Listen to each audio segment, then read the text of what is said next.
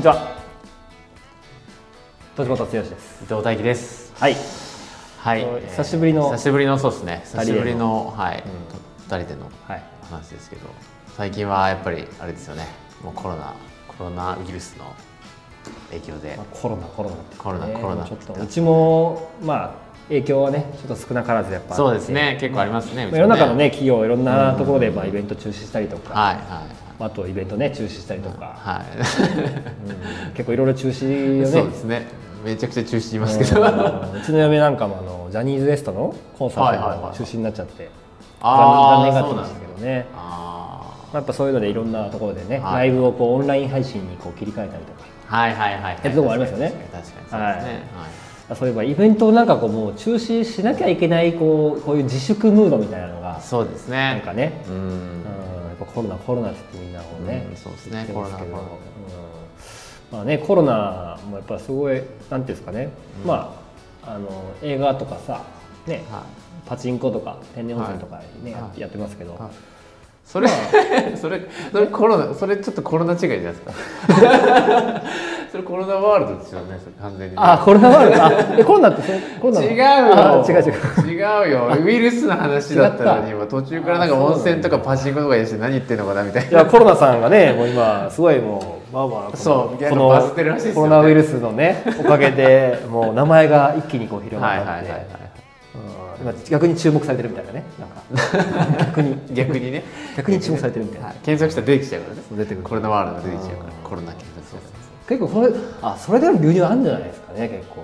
コロナワールドですか？コロナショック。コロナショックっつって検索したら一応まあ。なんかコロナのこうコロナワールドのなんかこうフィーバーぶりがある意味それがそっちがコロナショックみたいな。にそうですね。多分コロナワールドも少なからずコロナウイルスの記事書いてると思うんですよね。絶対ニーズがあるんじゃないかあとはな。いい SEO 対策ですよね逆に あとこのスポーツジムでもさ結構有名じゃないですか。コロナスポーツって。ね。えそれえコロナスポーツだっけ？えコロナ違うよそれコナミスポーツでしょ。あコナミね。いやいや小さなギャグちょっと微妙なやつわかんないからって惜しい。コナミね。い コナミねうん。それ惜しい。惜しい。惜しうんと間違えそうだよねたまにね。いいや間違いないでしょ。間違えないよえちょっとこのお客さんそのパーソナルトレーナーのお客さんですね。喋った時にさ、ちょっと間違えてちょっとコロナコロナって言っちゃったんだよねスポーツチームの。あコロナのスポーツジムコロナ。そうみたいなこうコナミスポーツのこと。をうんコロナスポーツって言っちゃって。あ間違えちゃったと思って。なんか間違えることあるなと思って。なんか結構世の中の人も結構まあそうですかね。コナミと間違ってっちゃうまあそうですかね。まあもしかしたらいいかもしれないですけどね。まあちょっとねコロナの話題でちょっとなんかねこう暗くなっちゃってるところもねそうですね。あると思う、まあ、うちもね今在宅勤務をちょっと推奨して、まあ、いわゆるテレワークってことそうですね、はい。スタッフも、まあうん。あのまあ、3月いっぱいちょっと在宅にしてもらって、うん。まあ、必要最低限というかね、うん。どうしてもちょっと あのはい。会議室の、ね、予約の兼ね合いで対応が必要な場合はちょっとうん。来てもらったりするんですけど、基本は在宅で、まあ、勤務っていうことで、はい。まあ、日頃から結構うちはねあのそういう形で在宅勤務の人もあのいるので。そうですね。うち元々ね結構流動流動的でねね、ういうともといたんで、うん。まあその辺のあの移行はそんなにこううん。スムーズだったりというかね、うんあのだったんですけど、まあ、やっぱ会議室の予約が、あそうですね。の国あの安倍さんが、うん。要は小中高一斉うん。休校するみたいな、先週ぐらいですかね。先先週かな先々週ぐらいですかね。撮影してるとこから言うと、なのでその時の翌日ぐらいにも一気に電話があってそうですね。で一気にもうあのキャンセル。キャンセル。でで返金も10多分何万15万ぐらいかな多分返金をうん出てしまって、来ましたね。まあ、逆にそれぐらいで収まってよかったなっていう感じなんですけど、まあ、3月いっぱいは結構そういう形でちょっとね、うん。えーキャンセル出ちゃってますけど。そうですね。うん。まあでもね、えーうちのセミナーは全然うん。自粛つもするつもりはないので、うんうんうん。えーこれからもちょっとねそうですね。続き。まあうちはそんなにねあのああいうコンサートみたいなもう何千人とか何万人とか来るようなもんじゃないんで、まあ、せいぜい10人以下のそうですね。内容なのでね、うん。まあそんな自粛するものでもないし、まあそうですね。逆に我々中小企業がうん。そんな感じで自粛してたら、もうねバッバッタバタ潰れていきますそうからね。ですよね。こんなね自粛してられないですからマジで。そうですね。はい。お互い。そうだからまあそんな感じでね僕らも生きていかないといけないですから、まあ、やる方もね会場提供する側もお互い潰れてきますよね。そうそう全部ことだったらね。はい。で当然その僕のところに来るセミナーの参加者とか例えば起業していくとかね、起業をこれからしていくもしくはその起業してもっとビジネスを良くしていきたいっていう人も、まあ、同じ気持ちでですよね、だからそんなところでこうせっかく学ぼうとして良くしようと思って学んでるのに、まあ、中止されちゃったらまあ、うん。まあとんでもないっていうかねあのーやっぱあるのでやっぱりこれはね自粛せずに、やっていく方向かなと僕は考えてます、なるまあそんな感じちょっと余談なくなってなりました。ほどはい。今日何でしたっけ？今日の話。今日はランディングページですよ。ランディングページですね。LP ですよいわゆる。はい、最近うちも、まあうん。この3月入ってからも、はい。ランディングページの相談相談多いです結ね構増えてきてまして、うん多いですね。ウェブから、うん。まあ、ずっとこの SEO 対策うんかなりうちも力を入れて、あのーやってきたので、はいなので、まあ、そのおかげもあって毎月コンスタントにこのランディングページとか、ウェブの、まあ、相談みたいなのが、うんまあ、あの来ていただけるんですけど、うんまあ、そういうところでちょっとこうランディングページ、まあ、うちも結構制作をしているものですからあー、まあ、このランディングページ、えーコンバージョンとかね問い合わせを取れるランディングページを作る、うんまあ、6つのポイント。そうですねということをちょっと、やっぱり一番気になるところってそこじゃないですか、はい。どこで作って一番そこがやっぱり、そうですね。はい。はい。気になるところだと思う。なのでちょっと6つの要素にちょっと今日お話ししていきたいなと思います、ちょっと時間もね限られた中でちょっと半的にうんお話ししていきたいなと思うんですけども、じゃあまず1つ目。はい。1つ目何ですかねこれは。一つ目ですか？一つ目ターゲティングですか？ターゲティングですね。はい。このやっぱターゲティングをはい。まずしっかりえーやることなんですけど、まあ多くのこの相談とかをね聞いてると、このターゲティングがなかなか定まってない。曖昧なケースって結構多くて、まあ、伊藤君も結構ね、その面あの面談ってうん。お話聞く機会あると思うんですけど、うん。どうですかね実際感覚として。このターゲット設定っていうところをね、そうですね。定まっ僕の中でイメージは2種類あって定まってないっていう人と、はい。広すぎるっていう人がですね。あ広すぎるね、はい、あれもこれもっていうのがだから女性の20代も欲しいし男性の40代も欲しいそうです、まあ、全員じゃんそしたらみたいなことになっちゃうと。だからもうこっちも欲しいこっちも欲しい。そうですそうですね結局もうなんか広くなっちゃったみたいな、うんうんうん。はい。もしくはもう決めかねてるみたいな感じかそこがそうですね。どれを言ったらいいのかっていうのが、うん。まあ、分かんないかなっていうのが多いですかね。だから逆に言うとそうだ定まってないっていうよりは決めかねてるか決めかねてる。もしくはあの要は色要は不特定多数に絞りきれてないっていうところが多いですかね、そうですね、はい。この特に今回の話でランディングページはいはい。なので、まあ、普通のこうウェブサイトと違うのが、うん一つのページ。うん1ページで要は下までこうスクロールしてもらって、はいえー資料請求とか問い合わせとか、あーそういうのにね、うん。えーつなげていくための、まあ、1ページで完結させるためのページなので、ここにターゲットをいろんな人を盛り込んじゃうと、うんうん。これは分かりにくくなりますよね。そうですね。これ何のためにな誰に言ってるの？みたいな、はいはい。であっちもいける例えばこのランニングページの中で女性もやってます男性もやってます、はい。えー子供もやってます老人もやってますみたいになるともう何のこっちゃ分からない。みたいな話になっちゃうので、ランニングページの場合はとにかくターゲットをはっきりと決める必要があるんですよね。極端に言えばもうこの人っていうところまで絞り込めると本当に効果の高いこううんランディングページができていくのかなと。いうのとあと本当にねこう全てはこのターゲティングによってこの後お話しするあの5つの項目はい。あるんですけどこのターゲットが定まってないとうん。この後の5つの項目もはっきり言って全然定まらないですよね。うんうん。だからターゲットがまず本当に出花なんですよ。はいはい。出花をくじくとうんうんもう本当に全部くじかれるのでうんうんだから全部うまくいかないものになってしまうのでそれだけやっぱターゲティングってものすごく大事だっていうことをね、えーまず理解いただきたいなとうん。思うんですね。だからまあ、えーもちろんこのターゲティングによって、うん。このランディングページ以外の例えばじゃあランディングページをうん。どうやってアクセスを集めていくのっていう時に、うん。よく言われるのがリスティング広告で売ったりとか、うん。あと SNS 広告とか、うん。YouTube 広告とか、はいい、ろんな媒体使ってこうアクセスを集めていくってなるんですけど、これもやっぱり媒体によってそうですよね。アクティブなユーザーのはい。層がちょっと違ってくるので,、ですね。はい。これもやっぱ決まってこないですね。うんうんだから何にしてもとにかくターゲティングをうんうんしっかりあの決めていくっていうところをぜひまずやっていただきたいですよね、うん。はい、で次ターゲットを決めたら次次なんですけど。次ですか？ターゲティングの次は。次コンセプトですよコンセプトです。そうです。コンセプトなんですけどは結局このコンセプトっていうのは何かっていうと要はどんな相手にどんな価値を提供できるかっていうことを端的に表現したんですね。うんうんうんいわゆるこうランディングページとかで言うと、うんこのファーストビューといってうん。まずクリックしたらはい一番最初に出てくる画面ですね。はい。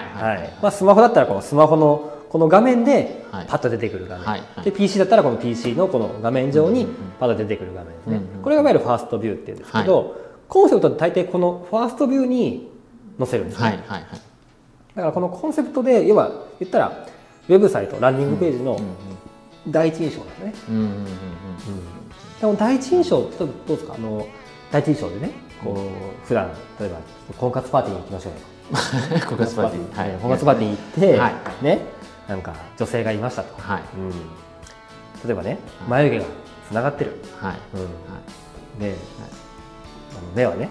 なんかちょっとこうこういう感じでこうこういう感じでしょちょっと相手が相手が分かんないんだよね。はい。はい。はい。で鼻はちょっと高い、はい。うん、でもちょっとね笑ったらこうなんか歯が真ん中抜けてるみたいな。はい。はい。どうですか？この第一印象。は いいやよくはないですよね。よくはない。ちょっともうないですよね。その時点でねでちょっと隣にね、はい。もう一人ちょっと女性がいます、はい。その人はなんか髪の毛もすごいいい感じでね、あのはいはい。キューティクルな感じの、ねはい。髪質が良くて、はいはい。うん。眉毛がつながってないと、はい。うん。眉毛がつながってない。綺麗。眉毛がね、はい目はパッチリと、はい。うん、で顔はあの石原さとみにだと、はい。極端だな。どうい。やめちゃくちゃいいじゃないめちゃですかくちゃいいですよね。はこれが第一印象ですよ、いはい。うん、どっちどっちと喋りたいですか？もうちょっと。それは石原さとみの方がいいじゃないですそうでしょうね。かはい。ってことはこれ第一印象で決まってますよねこれ。そうですね。ね、そういうことですよね、はい。ただこれもそうですよ。コンセプトも第一印象を見てこの続きを見たいか見たくないかっていうのは、このコンセプトで決まっちゃうわけですよ、でもランニングページが特にそうって感じですね。そういうことです。はい。なのでこのコンセプトはもうすぐそれだけ重要だってことなんですよね、うんうんうんだからこのコンセプトではい。端的に誰のためのはい。その人がどういうふうにはい。変わるのかどんな価値があるのかっていうことを端的に伝えてあげるようなコンセプトを作っていく必要ですね。なるでこれを作るにははい。ちょっとやっぱり人手間必要なんですよね、ほど、うん、だからクリエイティブにこうなんかコンセプトが浮かび上がってくるみたいなものではなくてとはい。ちゃんとうちが得意な何でしたっけ？このうちが得意なやつですよ。字が得意なやつですか？えー、ギャグですか？ギャグ。うちが得意なやつ。うちがいつもホームページ作る時とかはラビ作る時に事前にやるじゃないですか。力入れているやつ。事前にですか？事前にやること。事前にやるやつ、うん。事前にやることですか？そうそう何をやるんでしたっけ？事前に。うちが事前にやるじゃないですか。ホームページ作る前には準備するでしょ？うちがリサーチ？ですよ。そうですよ。リサーチですよ。リサーチ。をはい。これやっぱやらないといけないですね、はいはい。リサーチといえば何分析でしたっけ？3C ね。3C 分析。3C 分析。そうなんですよ。はいこの 3C 分析をうちはすごい力入れててこの、はい。言ったらもう 3C 分析はこの魅力的なコンセプトを作るためにやってるようなものなんですね、はいはいうん。だからよくやるのはいやうちはこんな売りがあるんだと。うちはこういうとこが得意なんだと言ってもいやそれお客さんそもそも分かります？みたいな、はいはいはい価値感じてくれますかねみたいな。ことってあるじゃないですか、はい。だからそれならないためにはい。ちゃんと自分たちが持ってる強みとか売りを今度お客さんに聞くんですね。でお客さんが何に価値を感じてその会社とか商品を選んでるのかっていうことを聞きますよね、うん。そうするとここにギャップが確認できるわけですよ、うん。大抵ギャップがあったりするんで。こっちはこれが売りだと。得意だと思ってても、うん。お客さんはびくともそれは感じてなくて、いやいやなんかもう例えばうちはね設備が売りなんだみたいな、うん。すごい最新の設備を入れて。はいはい。よくあるよく素晴らしい技術を持ってて、はい。技術力が売りなんだみたいな。こと言うじゃないですか、お客さんはそんなこと見てなくて、うん設備なんか全然あの見てなくてね、はい。うんむしろいやなんか丁寧な対応がとかね、うん。うん人柄がとかね、うん。うんっていうわけですよ、うん。うんだから実は設備じゃなくて人間的なものとか、うん。うん対応のところに価値を感じたりするわけですね、うん。そこもちゃんとギャップがないように埋めていく必要があるわけですね、でもお客さんのリサーチしなかったらもううちは最新設備が整ったあの会社ですみたいなね、売り方をしちゃうわけですよ。はい。そうすると全く売れないページになってしまうのででそれをちゃんともう一つ大事なのがこの競合ですよね競合ね。競合分析じゃない、だから同じようなじゃあその売りが見つかっても同じような訴求してるお客あライバルがいたら、じゃあ全く意味がない。とか、比較されてしまうので、はいで比較されないようなちゃんと差別化されたコンセプトっていうのを作る必要がある。なるほということですねこれが 3C 分析です。と、これは今度の会社で怠ってるんですよね。手間もかかるし、どうん。うん。まあ、大変なんですよ、うん。で逆にそこをうちはもう熱心にやっていきたいなというふうに思ってるので、まあ、もちろんその部分はそれなりの、えーコストとね頂いてやってるんですけども、うん。まあ、それにしてもうちは安い方だと思うんですよね。うん。他の会社に比べて、はいはい。なので、まあ、コンセプトですよね、うん。はい。じゃあ、えー次3つ目。3つ目は何ですか？3つ目なんですか？三つ目。あ四つ目じゃないですか？あ三つ目三つ目ですねはい三つ目ですか？おいいですよこれ見てよ。もうこれカンペがあるんで。カンペを見てやってもらって一応そうやって言わないいいですよ。カンペがあるんで。三つ目。三つ目。オファー。オファーなんですよそうオファーってなんかちょっとあんまり聞き慣れないイメージなんですけど。オファー。はい。うん。オファーってね。オファー。うん。そうだねオファー。オファーってなんか聞き慣れない、うん。なんかたもうちょっと噛み砕いて言うとどういう、まあ簡単に言うと、はい取引条件みたいなもんですね、あうんあ取引条件とか提案提案内容って言った話ですかね、うんどんな相手にどんな条件提案をはい。お出すかってことですね。簡単に言うと、はいはいはい。分かりやすい例で言うと例えばその楽天とかでも、うんうん。えー買い物するときに、うん。楽天買い物しますか？楽天買い物しますよ。バーってこう例えば、ん。じゃあマスクってうん。検索しますと、はいバーって出てくるじゃないですか、はいじゃあ何を見るかってことですねまずマスク買うときに、はい。何を見るか。何見ますか？マスク値段値段見納期。納期。ポイント。ポイント。であと 何送料見ますね送料。そうあそうですね。ね、送料がなんか 1000, 1000円とかやったらもう買わないじゃ買わないですか、ない買わないです。うん。マスク800円のに送料1000円みたいなね。そうです買わないですね。そうだから結局そういうのが全部オファーなんですよ。うーん。なるほど取引条件なので、どはい。うん。そのオファーを魅力的にする。うん。もしくはいやこれ申し込まないとちょっと損だなみたいな、うんうん。思わせられたらもう OK で、うん思わず申し込んでしまうようなオファーっていうのをどれだけこう、企画できるか。うん。が、あーこのランディングページの整備をすごく決めるところなんですよね。うん、だからこのこのオファーっていうのを、まあ、決めていくと。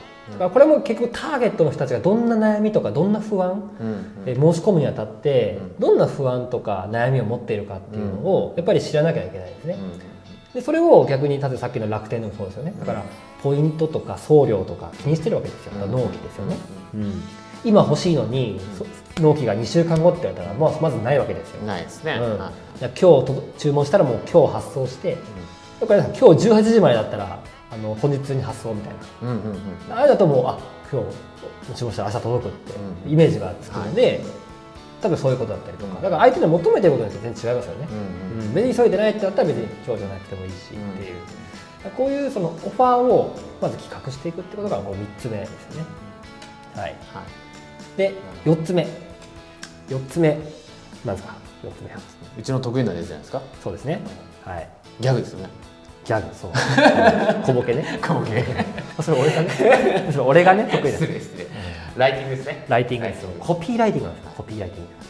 これよくライティングとコピーライティングの違いって何ですかってよく言われるんですけどこれ明快でライティングっていうのはただたた単なる文章ですよ。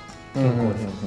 要は取材してはい。それをまとめるっていうのがライティングですよ、でもコピーライティングっていうのはちょっと違ってこれは相手に行動をしてもらうためのラライティングなんですよ。だから相手の行動を促すための文章っていうのはコピーライティングはいはいそこをちょっと明確に定義をしていて。はい。でうちはそのコピーライティングがめちゃくちゃ得意なんですね、うんうんなのでこのコピーライティングもよくランディングページってはい。あの長いページが多いですよね。長いですね。はいだから縦長のページってよく方に言われるんですけど、うんまあ、縦長のページがランディングページってわけじゃないないんですよね厳密には、はいはい。ただ、まあ、縦長のページっていうイメージがあるんですよ、はい。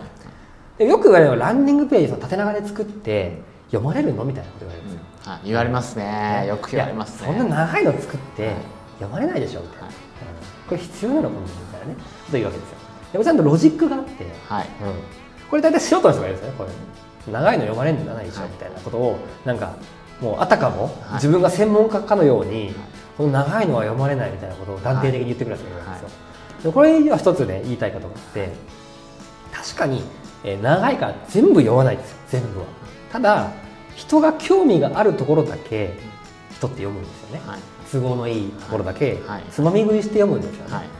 でそのためにあのこういうランニングページにはサブヘッドっていうのがあるんですよ。はい。はい。はい。よく見出しって言うんですけど、はい。見出しでパンパンパンってこう、はい入れるわけですよね、はい。そうすると人ってこうランニングページの時ってこう流し読みしながらその見出しを読むんですよね。そうですね。はい。はいはい。だから本でもそうじゃないですか。目次読みってしますよね、目次読みますね、はい、まず目次を読んで自分が興味あるところで読んだりとか。そうですね。はい、あここ面白そうだなって言って読みに行ったりとか、はい。それと一緒でランニングページも長いけど、全部読まないんで、うん。ただ見出しを見ながらあここ読んでみようっていうところのそこに本文があるので、うんうん。本文は自分が興味あるところで読むんですよね、はい。はいでそこで引き込んでうん。最後まで読ませるっていう,、うん。うんこうだから特に、えっと、分かりやすい商品じゃなくてはい。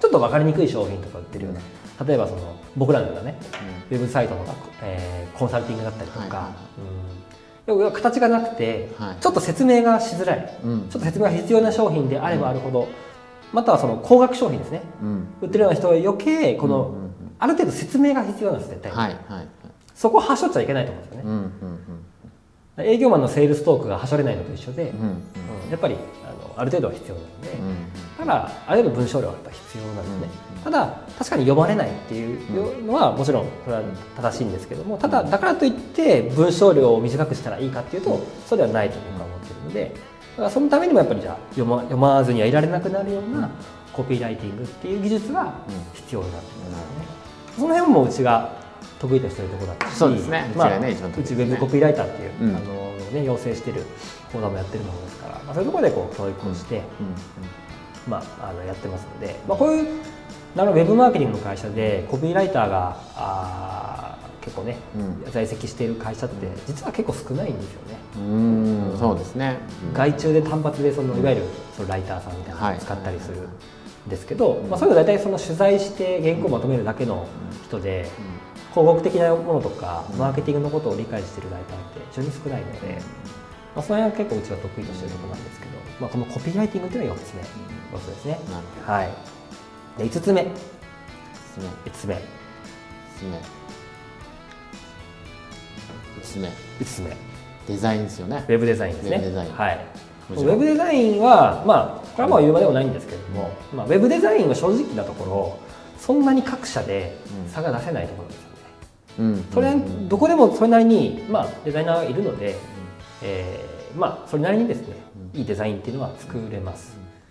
ただやっぱり大事なことっていうのは僕が大事にしてるのはそのデザインが主張しすぎないっていうことが大事だと思うんですよね。はいはいはあくまでデザインっていうのはうん。自分たちが伝えたい世界観やはい。メッセージを伝えるツールなんですよね。いうんうんうん。だからさっきのコピーライティングとはいかコンセプトとか、はい。あターゲットっていうところを意識した好感が持たれるような伝わりやすいデザインっていうのがすごく大事なんじゃないかなと思ってるので、まあ、あんまりだからこちらが自己満足でねかっこいいサイトとか、はい。まあ可愛いサイトみたいなんじゃなくて、うん。あくまでやっぱターゲットがあっての、デザインかなと思っているので、まあデザインもうちはねいろんなデザイナー何人かあの提携したり、まあ、実社にもいますけど何人かと提携しているのである程度そのターゲットのうんお客さんとか、うん。お客さんの分野によってはい。デザイナーっていうのは使い分けていたりするので、まあ、その辺はね、まあ、いろんなパターンでもうん。ご対応できるかなと思います。はい、で最後、ははい。い最後。最後。最後。これ6つ目。これ意外とね見逃しがちなんですよ。申し込まない理由を明確にする。そう。そういうことです。はい。今日はそうですね。これよくあのセールスの業界で反論処理って言うんですけど、うんこの申し込まない理由を排除するその反論処理っていうのもちゃんとしとかないとはい。これ意外とここを抑えてないとコマが取れないですよね、結構いいとこまで行ってるのにはいはい。申し込まないみたいな、うんうん。だからこの反論処理をする必要があるのでじゃあこの反論っていうのはどんなものかっていうだからお客さんとか見込み客は何が理由で申し込まないんですかと、うん。もっと言うなら何を理由でクリックしないんですかと。うんうんそこを明確にしていく必要があると思いますね。でこれよくやるのがよくある質問みたいな形で、あありますね。はい。あれはいわゆる反論処理ですね、うんうんよくある質問っていうのはよくある質問とかに答えていって、うん。まあ、そこでちゃんとその申し込まない理由をこう、うん。まあ、排除するっていうか、うん。えーそうですね、うん。和らげていくというか、うん。不安を解消していくみたいな感じですね。支払い方法はどうどうなんですかとか、うん。っていうのもそうだしはい。なんかそういういろいろな、まあ、例えば、えーそうですね経費に落と抑えるんですかとかね、うん。まあ、いろんなこの買うときに例えばうちだったらどうでしょう？税理士さんに相談したいとか、うん。ありますよねあありますね。ちょっと奥さんに聞いてみたいとか、ありますあります、あと金額が高いとか。うん。ちょっとこう費用対効果のイメージができない。とはい、か、はい、今は必要ないとか、うん。今ちょっとタイミングじゃないかな。うん。はいありますね。ありますよね、それちゃんと排除していかないと、うんうん。でそのためにどういうことをじゃあそのこ伝えていけばいいのか、うんあと申し込みボタンの周りの、まあ、よくこれマイクロコピーって、えー呼ばれるんですけれども、えーその例えば、えー今すぐ申し込む」とかっていうボタンをね文字で書いたりするんですね、はい。であそこに例えば、えーその申し込むのがお金かからない。はい。ものだとしましょうと。はい。例えば無料相談だったりしましょうと、これ今すぐ申し込むって書くのか、今すぐ無料相談に申し込むって書くのか、はいはい。でもうクリック率が変わるんですよね、うんなるほど。これもちゃんと無料ってうんこちらが家庭思ってても、はい。向こうは無料って書いてあげないとどはいはいはい。